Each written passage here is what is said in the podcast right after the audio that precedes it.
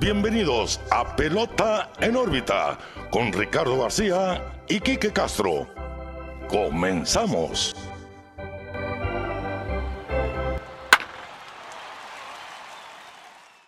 Hola, ¿qué tal amigos? Los saluda como siempre Ricardo García, acompañado de mi amigo y su amigo Quique Castro. Bienvenidos a una edición más de Pelota en órbita, como siempre todos los lunes, con mucho gusto. Pues los esperamos para traerles un poquito de béisbol de las grandes ligas. Quique, antes de empezar, platícame cómo estás. Muy bien, Ricardo. Pelota en órbita número 31. 31. Me alegra estar de regreso contigo una semana más. La verdad, se está poniendo candente la cosa en grandes ligas están pasando cosas increíbles y estamos teniendo muy buenos juegos. Entonces, antes de empezar, eh, me gustaría invitar a nuestros amigos que nos escuchan siempre, pues como todas las semanas que nos sigan en nuestras redes sociales, Pelota en órbita, Facebook, Instagram, Twitter, eh, donde ahí pues estamos siempre pendientes de sus comentarios y subimos acerca de lo que está sucediendo en la semana. Entonces, Pelota en órbita, Facebook, Twitter, y también en YouTube, donde estamos subiendo esta videollamada que tenemos semana tras semana Ricardo García y su servidor. Así es, así que en todos lados estamos. Las redes sociales, ya les dijo Kiki, las plataformas de audio, pues la de su preferencia, ya sea Spotify, Apple Podcast, Google Podcast, donde ustedes quieran, ahí vamos a estar lunes a lunes. Bueno, eh, Kike, el episodio pasado platicábamos un poco, aparte de los padres de San Diego que siguen bateando bastante bien, Tatis ya con 15 cuadrangulares empatan el liderato de la liga eh, nacional y en la americana, en grandes ligas en general. Los Chicago White Sox, los indios de Cleveland y los, los mellizos de Minnesota están en una batalla impresionante, lo comentamos en el episodio anterior. Y solamente para darle seguimiento con este, bueno, los White Sox en primer lugar, a medio juego de ventaja de Cleveland y a un juego y medio solamente de los Minnesota Twins, que lo que ha sido la división sin duda más emocionante, más peleada y con tres equipos que desde que los veíamos en el Spring Training allá en marzo, ya eran equipos que nos daban de qué hablar. Claro, sí, es una batalla campal ahorita en la central de la americana. Eh, no sé si recuerdes que yo te decía al principio de la temporada que la central de la nacional era una de las más difíciles por lo cerrada que está. Yo creo que ahora se pasó a la americana, ¿no? Los, equipos de la central de la americana decidieron, decidieron tomarse ese estatuto y se están agarrando de los pelos de manera increíble. Yo creo que esta, esta eh, división se va a decidir hasta el último día, Ricardo, porque está demasiado cerrado. Y, y, eh, de hecho yo pienso que los tres equipos van a pasar a playoff. Ahora con la, con los con la postemporada expandida vemos pues que dos de cada división y dos comodines de la liga van a avanzar. Yo veo pues a los White Sox y a los Indios de Cleveland precisamente quedándose con primero y segundo y a Minnesota agarrando uno de esos dos comodines. Técnicamente quedan dos semanas de béisbol y tres días más aproximadamente, así que esto ya una, una serie mala te puede afectar, te puede dejar fuera de la postemporada. Hay equipos que ya están sudando frío porque no les está bien, yendo bien y de hecho en esa división el equipo al que se le canse el caballo va a quedar fuera, ¿eh? Y sin dudas, sin duda nos ha dado de qué hablar, Quique.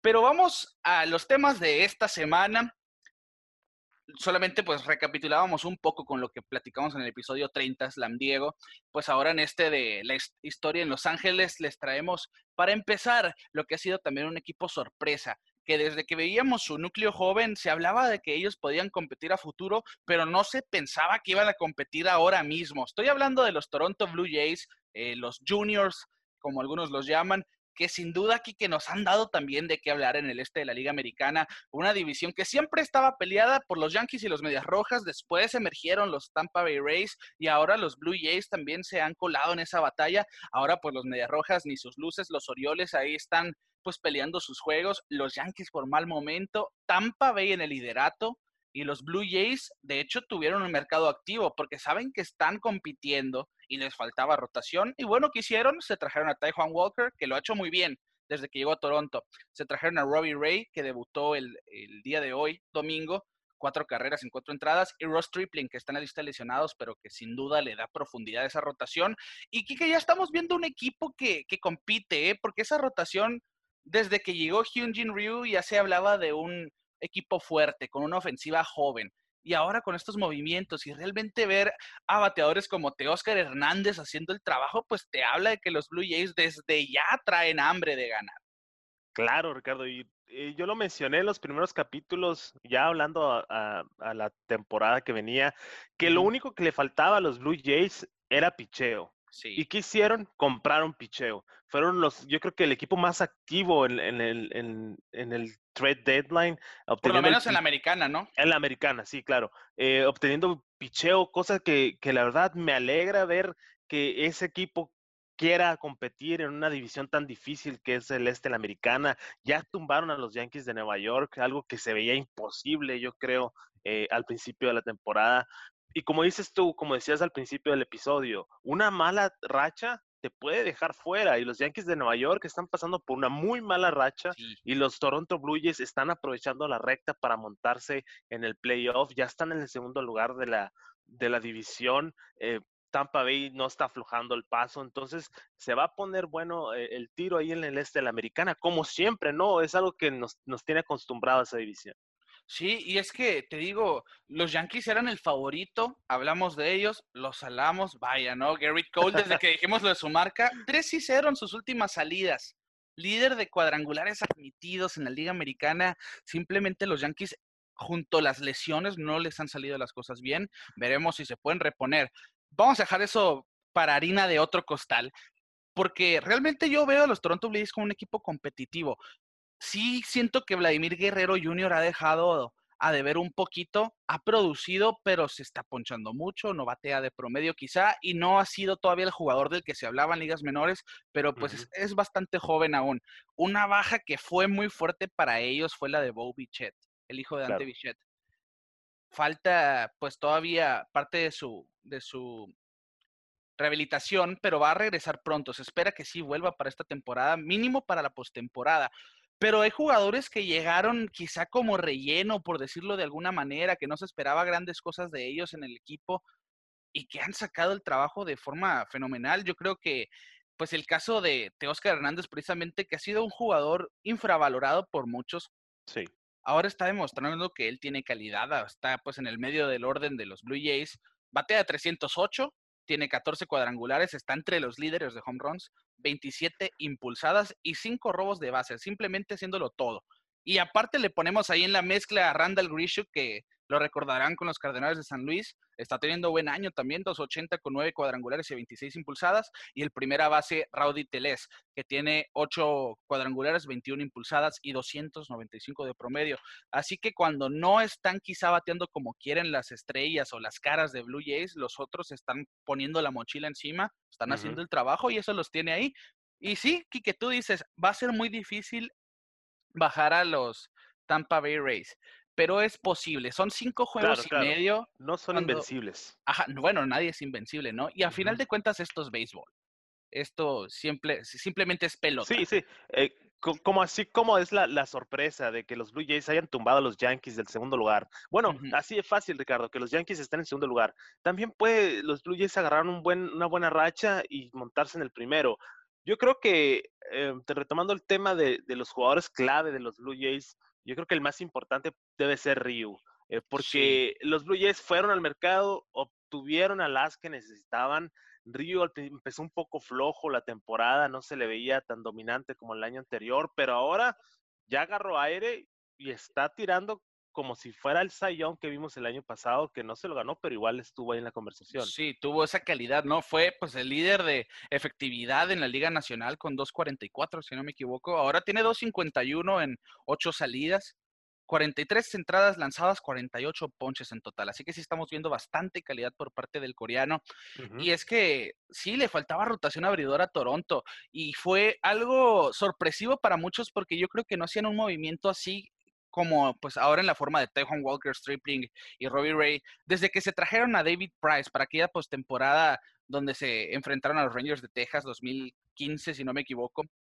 La famosa... o 14, eh, ¿no? El famoso bat flip de, de José Bautista. Sí, exacto. Esa postemporada tremenda, la verdad se veía como uno de los favoritos Blue Jays y se fueron por el, por el pez grande en esa temporada de, de cambios y eh, tuvieron su as también en David Price, que pues al final de cuentas no resultó como ellos querían, porque pues todos sabemos que David Price tiene un fantasmita ahí eh, colgando en la postemporada que no lo deja tirar como quisiera, pero sí, eh, nos recuerda a esa temporada, Ricardo, porque también se les veía hambre, están jugando muy bien béisbol. Eh, Bautista, veíamos a, Encarnación bateando también.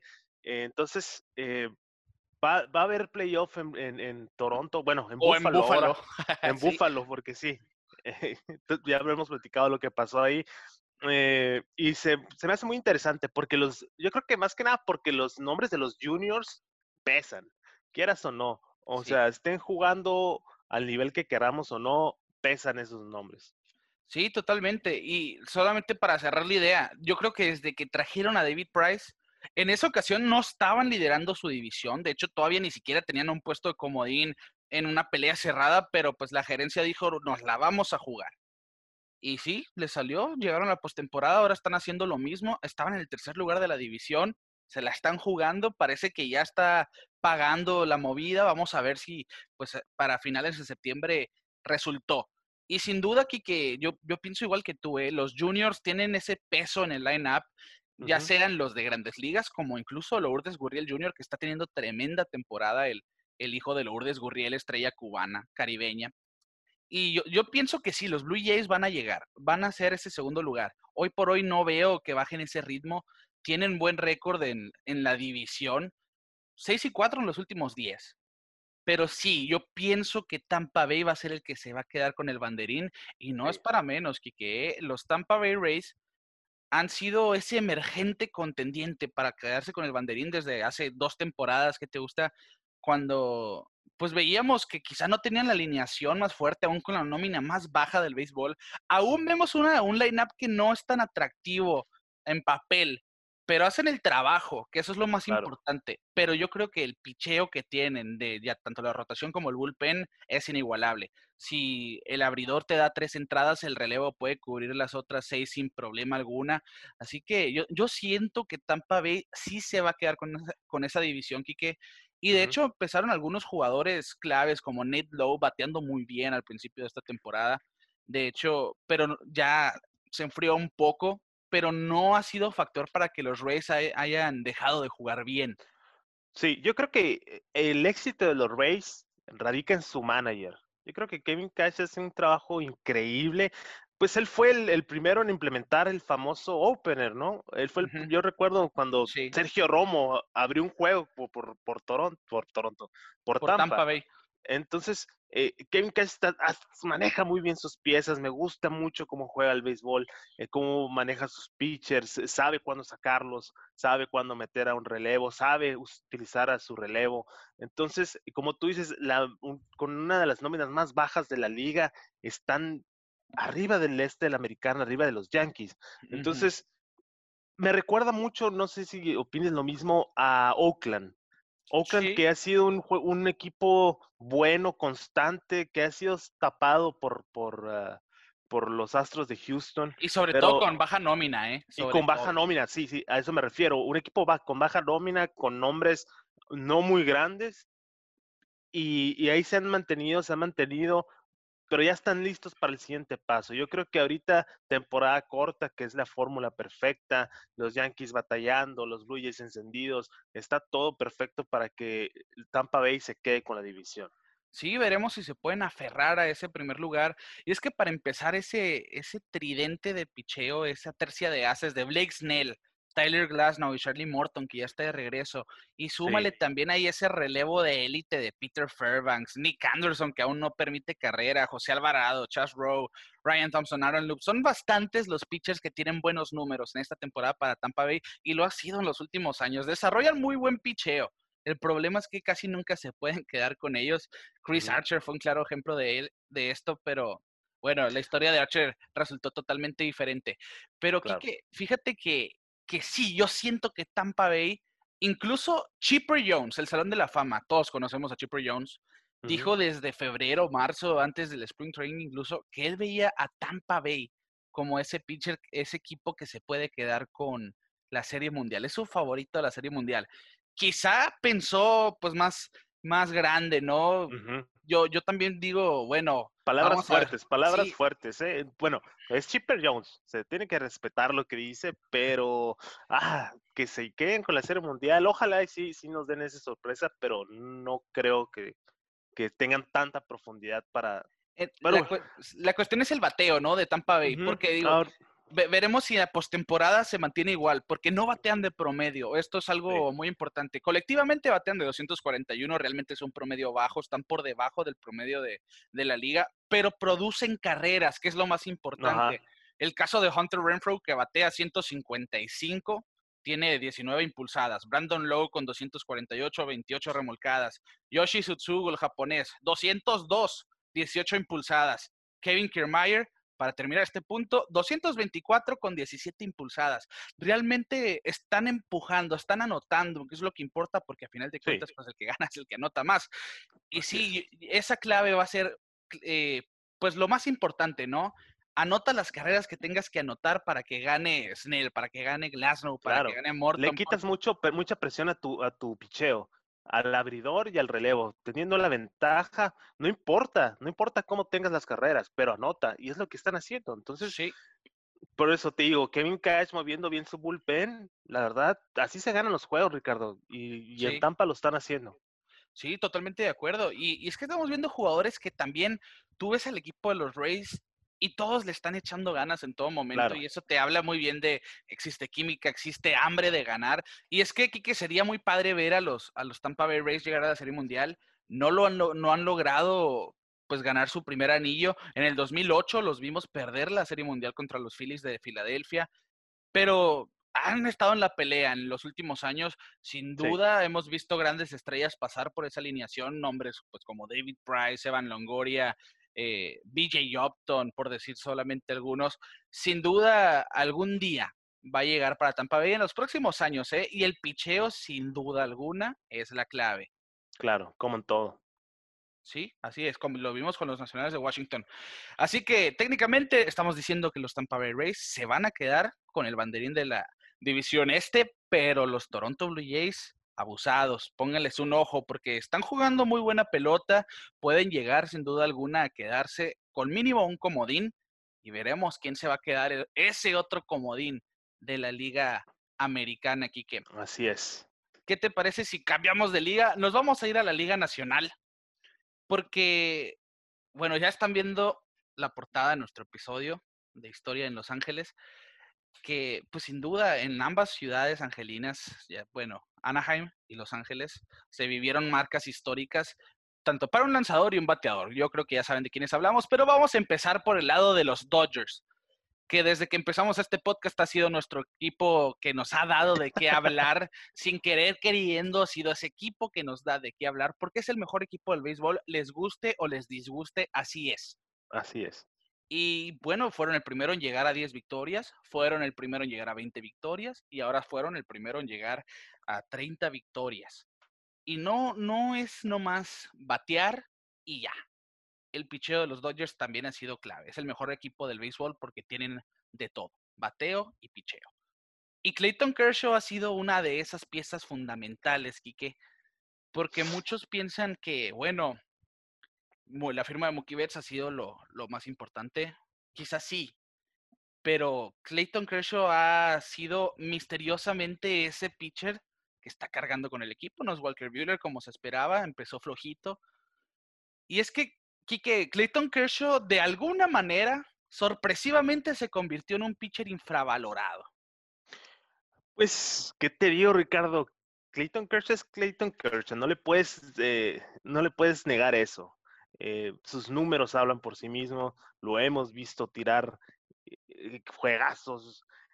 Y sí, o sea, tuvo un declive leve, muchas lesiones, la verdad yo creo que es lo que más ha plagado la, carrera de Kershaw, las lesiones, lesión tras lesión, no lo dejan de estar en el campo, pero, hey, la magia de la temporada corta, Ricardo. Sí. Se tuvo tiempo de prepararse, de descansar un poco más y llegó fresco, llegó tirando como todos queremos que tire Clayton Kershaw. Porque es ese pitcher, e, es el pitcher que, todos conocemos esta temporada. Y es el pitcher que va a llevar junto a Mookie Betts, junto a Bellinger, eh, junto a todas esas piezas tan grandes de los Dodgers a una serie mundial. La verdad. totalmente de acuerdo, ¿eh? Los Dodgers de Los Ángeles le deben eh, mucho a Kershaw. Y más ahora, que yo creo que ver a tu veterano, a tu pitcher estrella, tirando como está tirando esta temporada, la verdad, ni la mejor firma que tengas, ni el mejor cambio que hagas, lo va a superar. La verdad, el cambio de Mookie Betts pesa mucho y le da mucha ventaja a los Dodgers como equipo, pero yo creo que, que un jugador como Clinton Kershaw, que esté tirando como está tirando, la neta no tiene valor. Sí, y es que en seis salidas ha ganado cinco de esas seis, ha perdido solamente una, y tiene efectividad de 1.50 en 36 entradas donde ha ponchado 41 hombres. Y es que lo que dices, que sin duda es cierto. Kershaw ha sido, eh, yo pienso que la, la piedra clave de toda la organización de los Dodgers en los últimos años, desde que él debutó en el 2008. Y sí, tiene esos fantasmas que lo persiguen en los playoffs, que no ha podido brillar, pero yo siento que es uno de los mejores pitchers que han pisado cualquier loma, que han llegado al béisbol. Y de hecho, en su última salida demostró esto, Quique, porque cuando los Dodgers llegaron a 30 victorias, Clayton Kershaw ponchó a Nick Ahmed con esa curva que lo va a llegar a lo va a llevar a Cooperstown para su ponche 2500 en su carrera. Y no es cifra fácil para ponerlos en contexto. Fernando Valenzuela en toda su carrera no llegó siquiera a 2500, no llegó ni siquiera a 2100 para pues los mexicanos que piensan en Fernando Valenzuela. Eh, y el hecho de que Clayton Kershaw lo hiciera a la edad de 32 años y 168 días lo convirtió en el tercero más joven en llegar a esta cifra, pues junto con nombres históricos. Nolan Ryan, que es el hombre que más ponches tiene en la historia, el único que pasó la barrera de los 5000 y, que lo hizo a los 31 años con 101 días, y Walter Johnson, otro histórico que lo hizo a los 31 con 197 días. Esto te habla el calibre de Clayton Kershaw. Desde el 2010 para acá ya se hablaba de Clayton Kershaw, quizá aquí que como uno de los mejores pitchers que hemos visto. Bueno, ahora tras 13 temporadas de El Zurdo, yo pienso que sí. Es el caso de ese jugador que cuando se retire va a entrar al Salón de la Fama con los números que tenga hoy. Yo así lo veo. Y sí, cierto, los, los playoffs son lo que forjan a un jugador, ¿no? Son lo que realmente te hacen inmortal. Todavía le queda a Kershaw por demostrar en los playoffs. Vamos a ver en este 2020 que va a llegar a los playoffs si hace el trabajo que está haciendo en la temporada. Y para seguir con esos datos, Quique, de estos 2.500 ponches, pues es el pitcher número 39 en llegar a esta cifra. Y de esos 39 solamente hay 11 zurdos en total. Él es uno de ellos.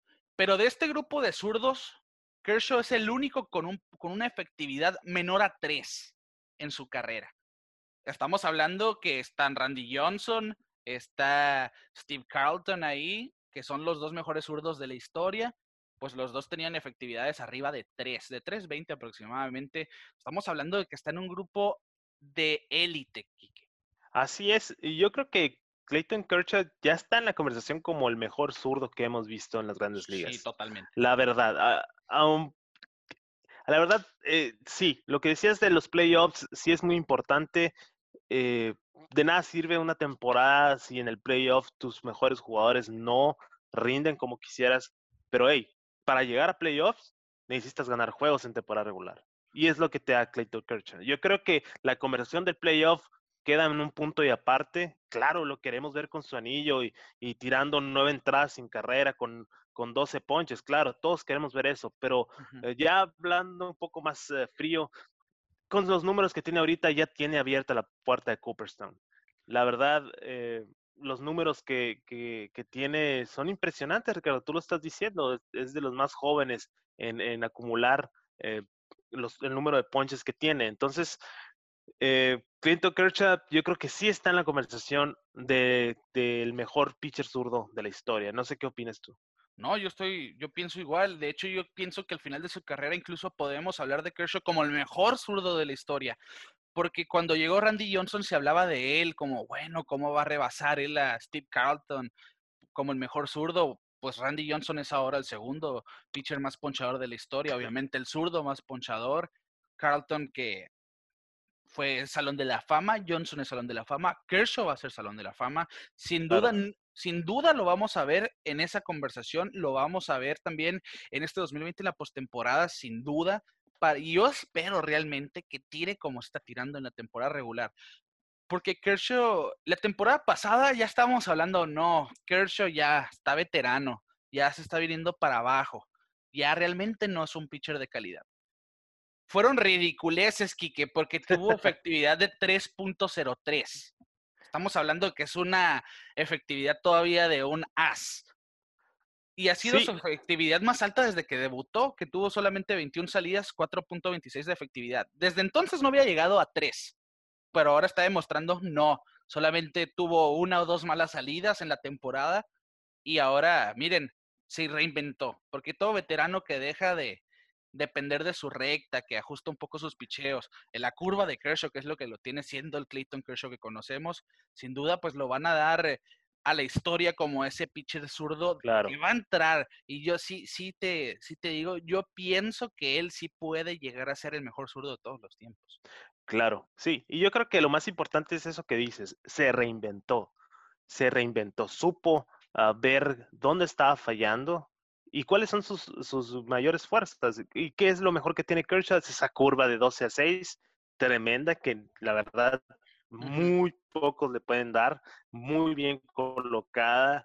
Y como dices, es que es el problema de las superestrellas, Ricardo. Cualquier año que tengan eh, un declive ya se habla de que no, ya, se acabó. Y no, y Clinton Kershaw yo creo que todavía está joven, todavía tiene mucho en ese brazo pero sí hay que reinventarse, hay que mezclar más picheos, hay que ver cómo dominar y creo que lo está haciendo y más estamos viendo resultados. Solo falta que se quite ese, ese fantasma que tiene encima la postemporada para que ya no haya discusión. Y mira, te lo dice alguien que es fanático de Randy Johnson, ¿eh? Sí. Eh, la verdad, eh, que Clayton Kershaw se va a coronar como, como el mejor zurdo. Nomás déjenlo, déjenlo ganar su anillo y así se va a quedar. Y fíjate que los números de Clayton Kershaw en la postemporada sí son malos, en juegos claves es cuando le han bateado, pero la efectividad de 4.43 sí es alta, pero no es tan horrible. 9 y 11 en récord, eso se puede en unas dos temporadas en postemporada realmente pues voltear la hoja, ¿no? Y simplemente yo sé que a los fanáticos de los Dodgers, a Sandy Koufax no se lo pueden tocar. Él es ese nombre que no me lo maltrate. Pero en temporada regular, porque de la postemporada no vamos a hablar, porque ahí Sandy Koufax siempre fue un héroe. En 12 años de carrera, Sandy Koufax solamente ponchó a 2.396 en 12 años de carrera.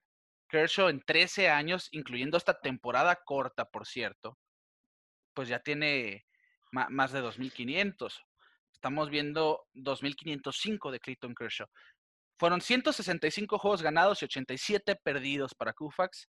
Para Kershaw, 174 ganados y 75 perdidos solamente. Ambos tienen una MVP, ambos tienen tres premios al Cy Young, en eso pues son iguales técnicamente, pero Koufax sí ganó tres series mundiales y cinco títulos de efectividad. Pero sin duda esos zurdos comparten, para empezar, la organización y que están siendo el mejor pitcher de su época, de su generación.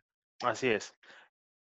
Sí, la verdad, lo único que le hace falta a Kershaw es quitarse ese estigma de, las, de, la postemporada. Es lo único. Porque igual, ahorita que lo mencionas, eh, está a la par, está a la par de Kufax. Entonces, ¿qué le hace falta? Los triunfos en postemporada. Ya saliendo de ahí, yo creo que ya más de uno le va a callar la boca y va a decir, va, vamos a ponerlo en el estandarte que merece. Totalmente. Y del otro lado, Quique, en Los Ángeles, el otro lado de nuestra portada, pues el mejor jugador del béisbol simplemente, Mike Trout, que en el juego contra los Astros de Houston de ayer conectó pues cuadrangular a una recta de Brandon Bielak de los Astros de Houston precisamente para el 300 de su carrera. Son 300 cuadrangulares para Mike Trout que solamente tiene 29 años, recién cumplidos. Con esto se convirtió en el líder histórico de los angelinos, pasando a Tim Salmon, que pues tenía 299. Y también se convirtió en uno de los siete jardineros en llegar a esta cifra antes de los 30.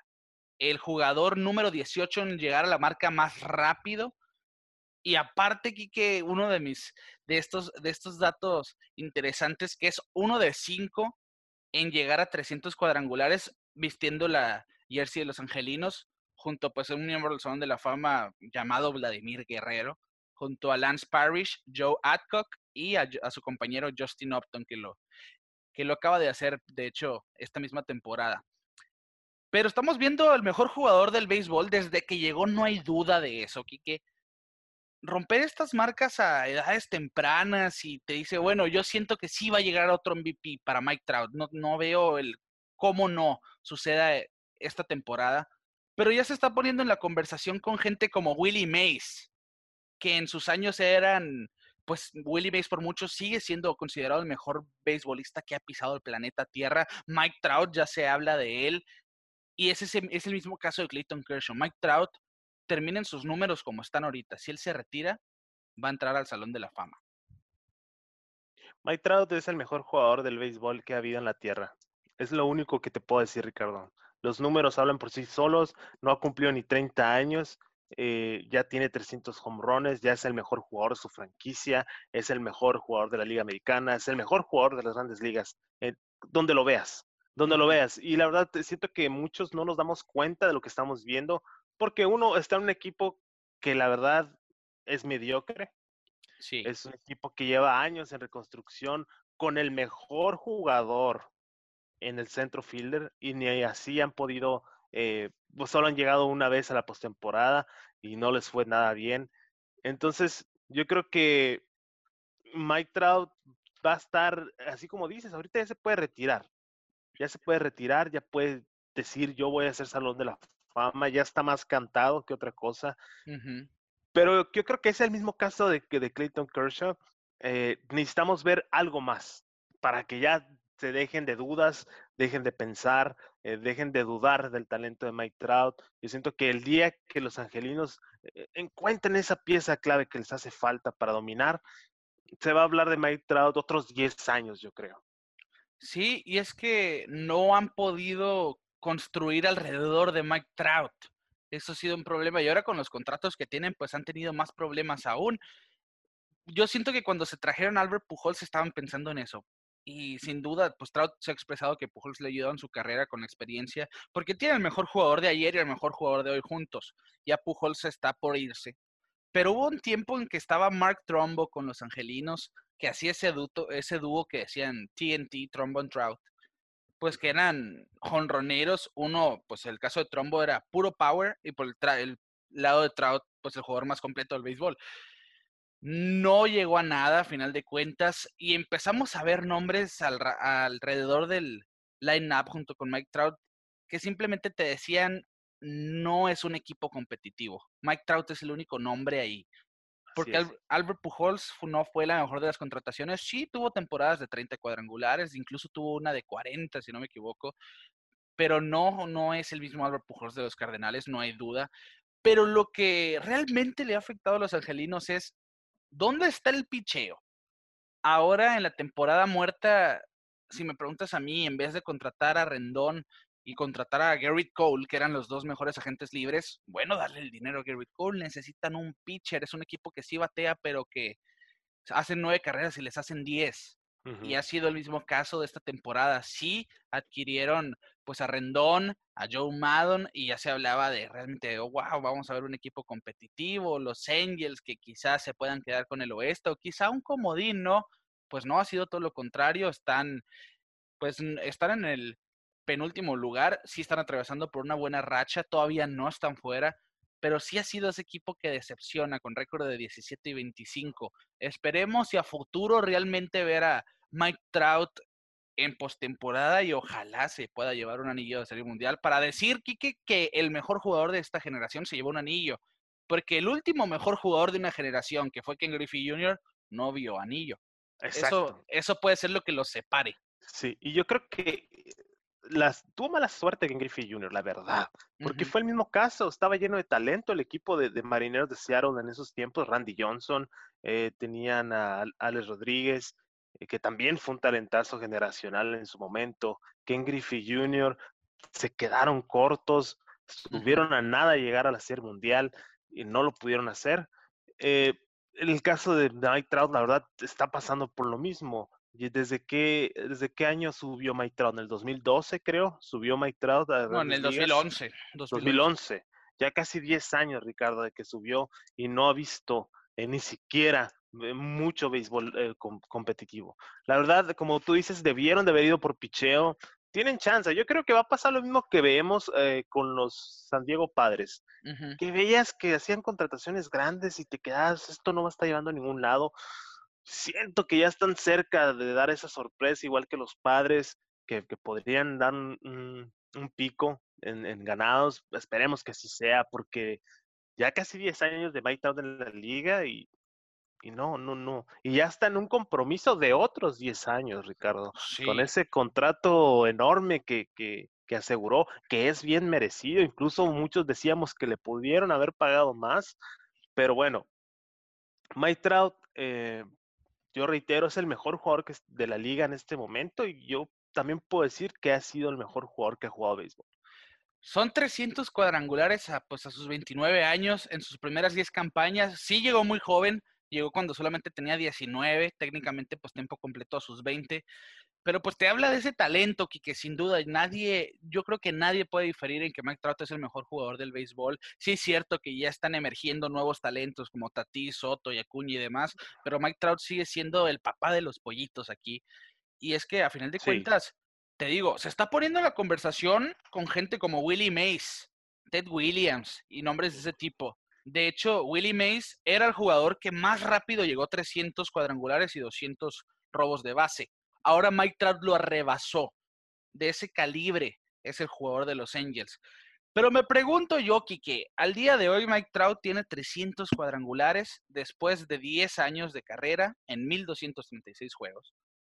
¿Cuántos cuadrangulares va a conectar Mike Trout? Podría romper el récord, Ricardo. Tirando Yo alto. Creo que sí. Sí, ahí hay que tirar alto. Yo creo que sí, porque se dice que el, que el pico más alto de un jugador es alrededor de los 33 años, 32, 33 años. Yo creo que Mike, echándole ganitas, Mike Trout puede llegar a eso, porque no se ha visto un declive tan fuerte. De hecho, no se ha visto un declive. No. En ningún, de hecho, se ha vuelto mejor jugador todavía. Y no ha pasado.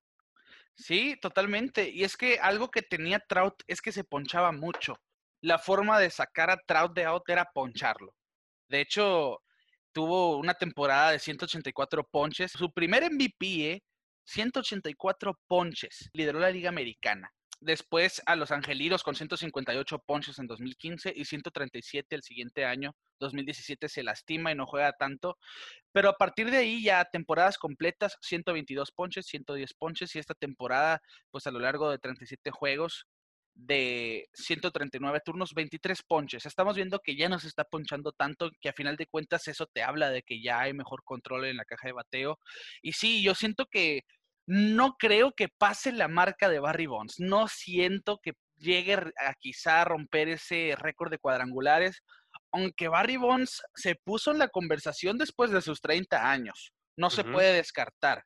Ya sabemos las condiciones de Bonds, no vamos a entrar a profundidad en ello, pero sí siento que Mike Trout va a estar en el top 5. Va a pasar a Pujols, va a pasar a Willie Mays, va a pasar a Alex Rodríguez. No sé si llegue a 700. Ojalá y si ya urge ver un miembro de los 700 nuevo. El último, pues fue Barry Bonds. Estamos hablando de que el 2000, 2007 aproximadamente. Sí. sí me gustaría a mí ver a Mike Trout, un jugador que realmente es un ejemplo de las grandes ligas por donde lo vean, llegar a esa cifra. Pero no, yo objetivamente digo, va a llegar aproximadamente a unos 670. Va a pasar a Willie Mays.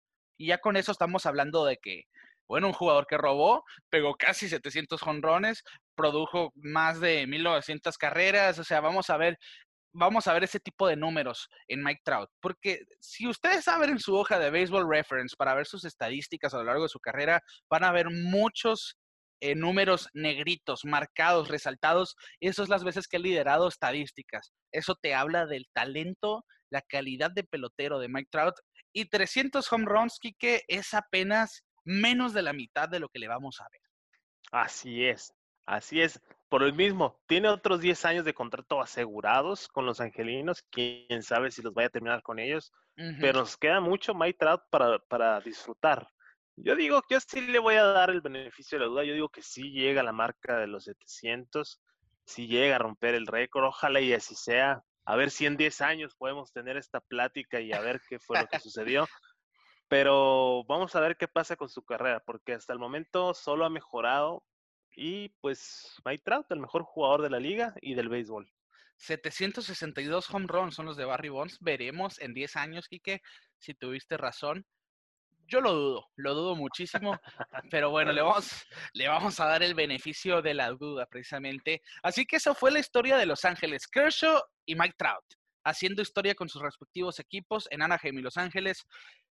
Y alguien que está haciendo también ruido, Quique, sin duda, en la división central de la Liga Nacional, es el japonés Yu Darvish, que se ha ganado ese favoritismo al premio al Cy Young eh, de la Liga Nacional. Lidera la Nacional precisamente con siete victorias y 1.44 de efectividad.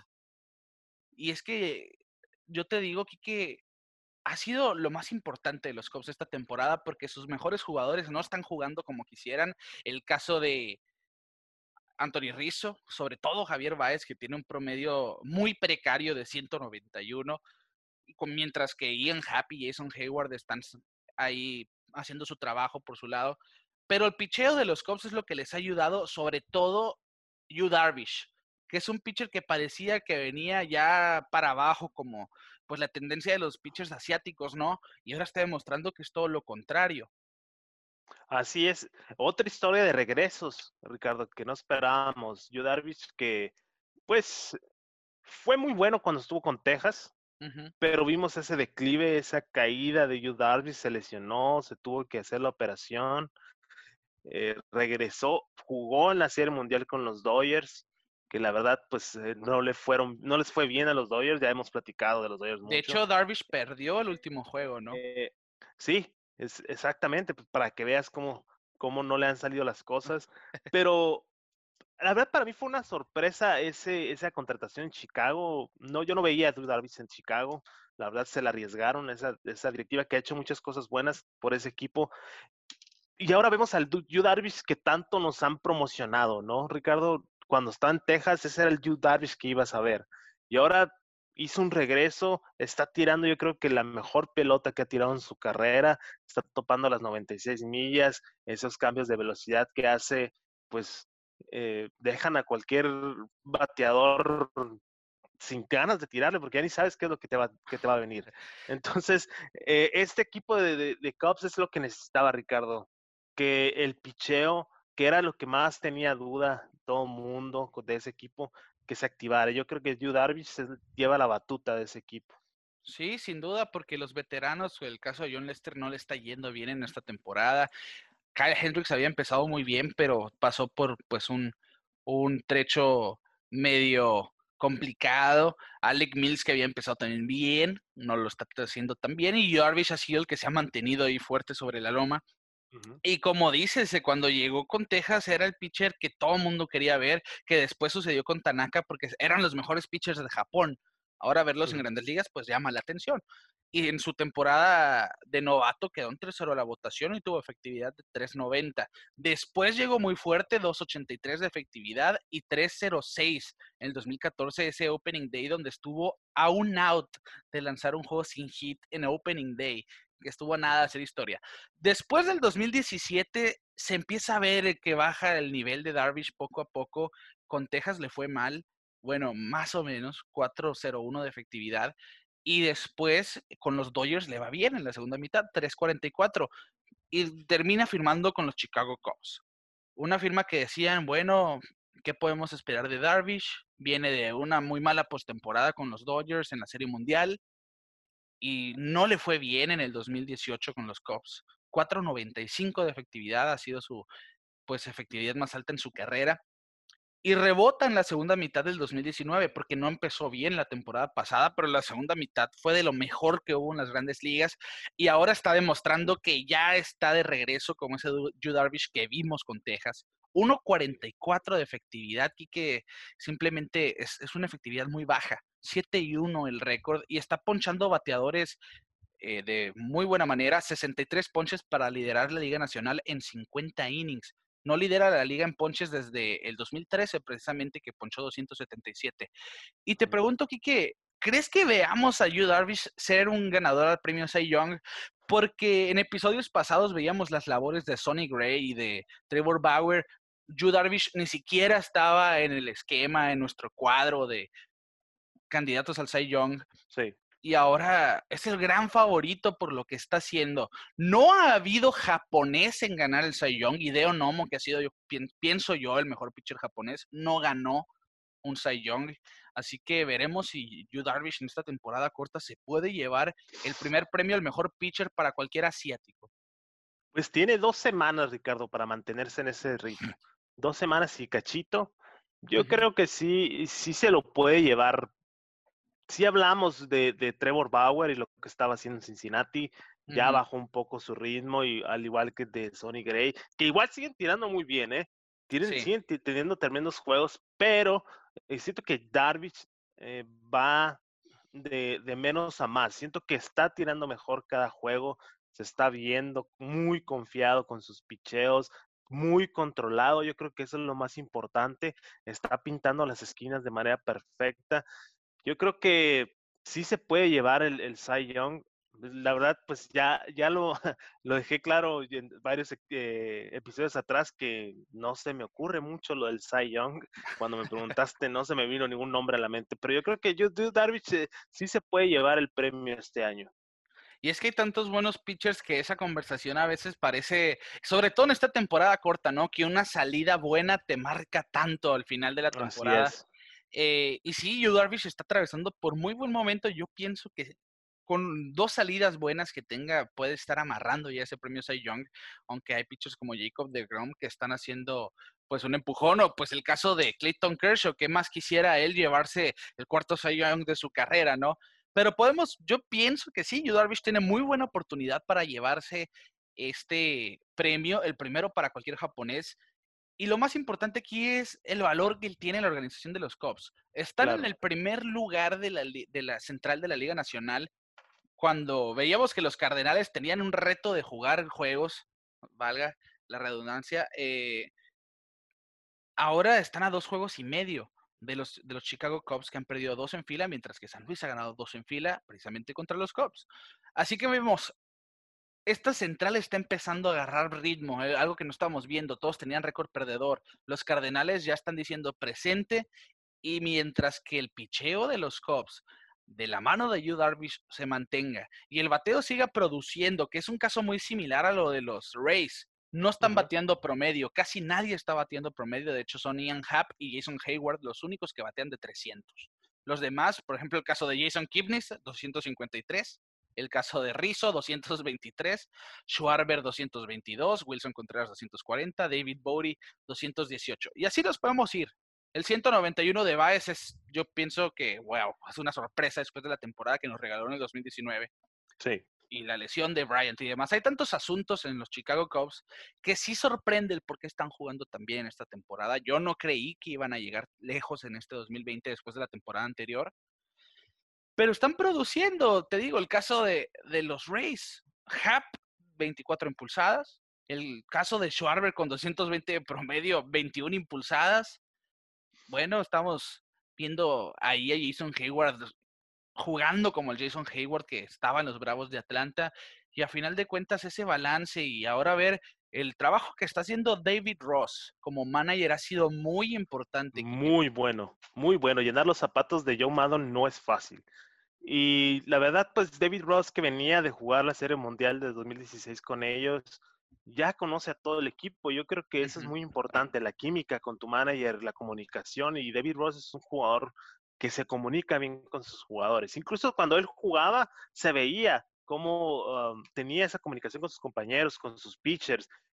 Pues eh, no te vayas muy lejos. John Lester está en los, eh, en los Cubs y a, David Roth se lo trajeron a los Cubs porque era el catcher personal de John Lester en Boston.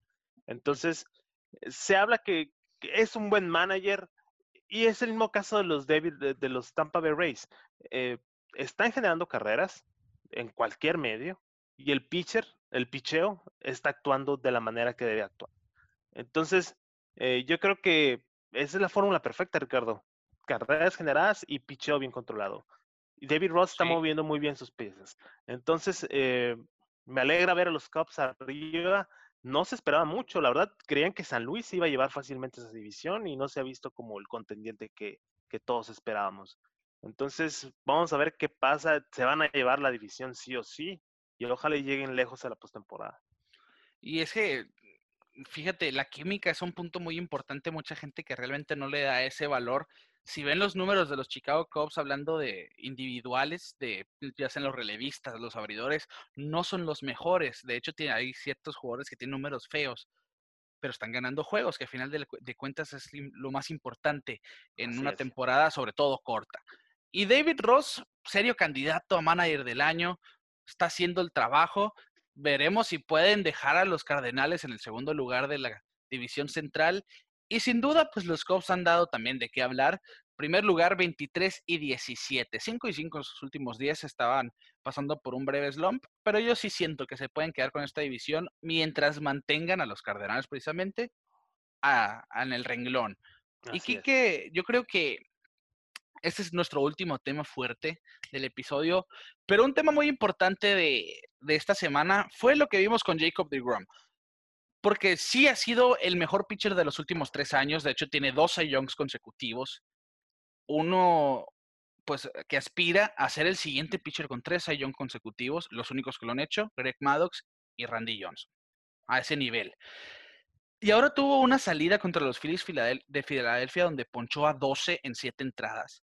Pero eso no fue lo más impresionante.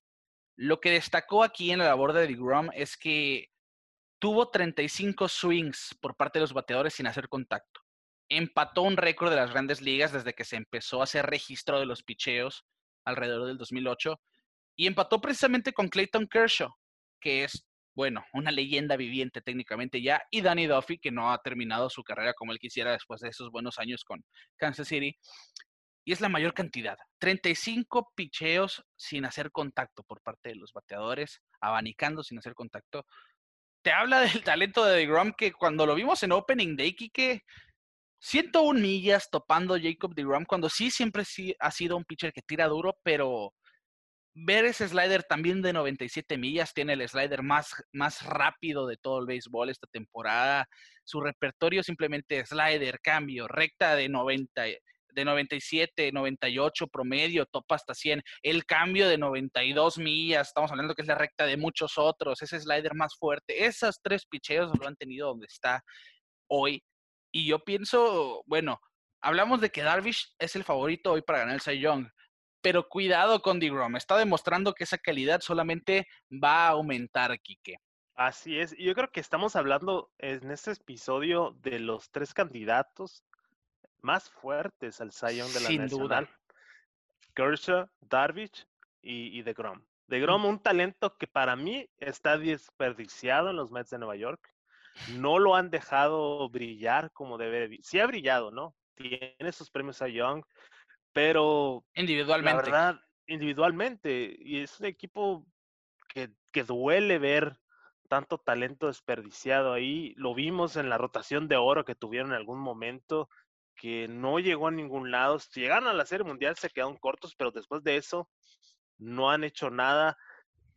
Me gustaría verlo en otro equipo, pero bueno, no le quita el valor a su trabajo. Ha sido los mejores eh, pitchers que ha habido en Liga Nacional. En esos años de declive de Kershaw, donde decían que no estaba tirando bien, entre comillas, yo creo que de Grom agarró la, la batuta y dijo, hey, yo soy el mejor ahora. Ahora se están dando unos encontronazos con los tres que ya mencionamos.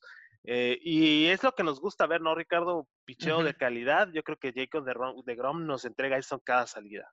Y, y, sin duda ahora en la era del cuadrangular que platicamos la semana pasada, han salido pitchers bastante desafiantes para los bateadores. De Grom es uno de ellos pues ya fue el novato del año en el 2014, tiene dos premios al Cy Young, sin duda está demostrando que tiene talento. Son tres temporadas seguidas tirando 200 entradas, así que es un caballo de trabajo también que técnicamente no se ha lastimado. Esperemos no salarlo con este comentario, que ha sido la diferencia con sus compañeros, ¿no? El caso de Matt Harvey, el caso de Noah Syndergaard, que se la vive en la lista de lesionados.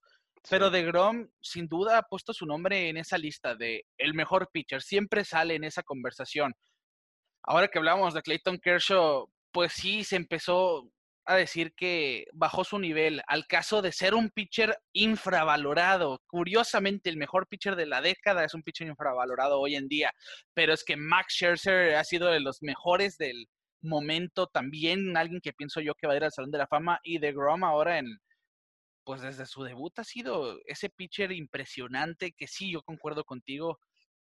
A veces uno siente que como una organización de los Mets no está haciendo las cosas bien, de Grom no está en el equipo correcto. Y cuando veíamos esa rotación de Harvey, Syndergaard y de Grom, era un equipo intratable y ni así pudieron conseguir una serie mundial. Ahora de Grom está solo porque realmente sus compañeros no están haciendo el trabajo. El caso de Rick Porcello, Steven Matz. El novato David Peterson ha sido lo más destacable ahí. Veremos, a final de cuentas, que si de Grom eh, se puede llevar un premio Cy Young, el tercero al hilo. A mí me gustaría verlo. Tengo sentimientos encontrados porque no sé si que un japonés se lo gane o que de Grom se gane su tercero al hilo. Bueno, a final de cuentas, ellos lo van a decidir con su trabajo. Y ya para cerrar, Kike, este episodio, que por cierto, muchas gracias por escucharnos todos los lunes, mantenerse hasta este punto del episodio. Al día de hoy, al día de que ustedes están escuchando este episodio, los, los standings para los equipos que avanzarían a la postemporada está de esta manera. Los Rays, los Atléticos, los White Sox y los indios en los primeros cuatro de la Liga Americana, seguidos por los Astros, los Yankees, los Twins y los Blue Jays. Técnicamente los equipos de los que hemos hablado están en la postemporada al día de hoy, pero todavía están ahí en la pelea los Orioles de Baltimore, cuidado, a pesar de ese récord negativo, y los Tigres de Detroit. Así que dos equipos que veíamos como los peores equipos de la temporada pasada, ahora en esa puja, ¿no? Por, por llegar a la postemporada. Y en el viejo circuito, Kike, en la Liga Nacional, el favorito de todos lidera la tabla con los Dodgers, los Bravos, los Cubs, los Padres, los Phillies y los Cardenales como lugares divisionales. Y los Marlins, se mantienen los milagrosos Marlins en la conversación, no han bajado el ritmo. A lo mejor, en, el, ritmo. Eh, a lo mejor en el standing sí, pero se mantienen ahí en la plática, que eso es lo más importante a final de cuentas al momento es el tercer lugar del este de la Liga Nacional, pero mientras tengan un comodín no deja de ser una sorpresa invaluable. Y por último, los Rockies de Colorado, pero con los gigantes de San Francisco, Quique, que esos me están diciendo cállate la boca desde el episodio antepasado, que nosotros dijimos, en esa división, los Gigantes es el único equipo que no veíamos compitiendo. Bueno, los Gigantes están atravesando un momento increíble donde se enracharon de una manera sensacional y de ese récord espantoso a solamente un juego abajo de 520 y 21. Su récord a 10 juegos de los Dodgers sí, pero están aspirando por un puesto en el comodín. Hay que ver si en el último empujón pueden pues tirar a los Rockies de Colorado o a los demás contendientes, ¿no? De la Liga Nacional. Sin duda una sorpresa. La Nacional ha sido más sorpresas que otra cosa. Así es, Ricardo. Yo creo que uno de los datos para pantalla el suegro eh, sería que en esta postemporada podríamos tener equipos con, ah, con récord negativo, que es algo que no se ha visto en grandes ligas. Eh, y como dices, yo creo que los gigantes de San Francisco están callando bocas. Eh, yo creo que Jamstrensky está tomando a ese equipo como su equipo, eh, siendo el jugador franquicia. Y Johnny Cueto, que lo dijimos, que venía preparado y venía listo para tirar como, como alguna vez tiró con, con Cincinnati, con Kansas City. Está teniendo un buen ritmo, está tirando bien, se está viendo ofensiva, Vamos a ver si da la sorpresa San Francisco y nos cae a la boca más de uno. Sí, simplemente están teniendo esa magia necesaria ¿no? en una temporada. Y en esa buena racha que tuvieron, que se metieron en la conversación de la postemporada, tuvieron en un juego a tres jugadores impulsando seis carreras. ¿eh? En un par de ellos, no recuerdo el tercero, pero sé que Brandon Crawford y Donovan Solano fueron dos. Y fue la primera vez que alguien lo hizo desde 1920, que fue cuando se empezó a registrar la carrera impulsada como estadística oficial. Así que técnicamente es el primer equipo que lo hace en un juego, impulsar seis carreras, tres jugadores diferentes en una misma alineación. Así que simplemente los gigantes es ese equipo, eh, pues a ponerle un ojo encima, a anotar. Vamos a ver si en los próximos siete días cómo no se ganan un tema titular en este, en este podcast de Pelota en órbita. Yo pienso que sí pueden hacerlo, vamos a ver, todo depende del tiempo. Y Quique, estamos llegando al final de este episodio. Muchas gracias por estar conmigo como todos los lunes. Y gente, bueno, síganos en las redes sociales para estar pendientes porque estamos en Twitter, Facebook, Instagram, donde publicamos a diario contenido nuestro. Estamos en las plataformas de audio de streaming Spotify, Apple Podcast, Google Podcast, todos los lunes. Cuando ustedes se levanten, ahí van a ver el episodio para que nos escuchen semana con semana y también en YouTube. Si quieren ver esta videollamada, pues aquí en esta plataforma para que se suscriban, comenten. Nos encanta interactuar con ustedes. Bueno, de esta manera nosotros les decimos que Clayton Kershaw y Mike Trout hicieron historia en Los Ángeles y nosotros nos vemos fuera de órbita.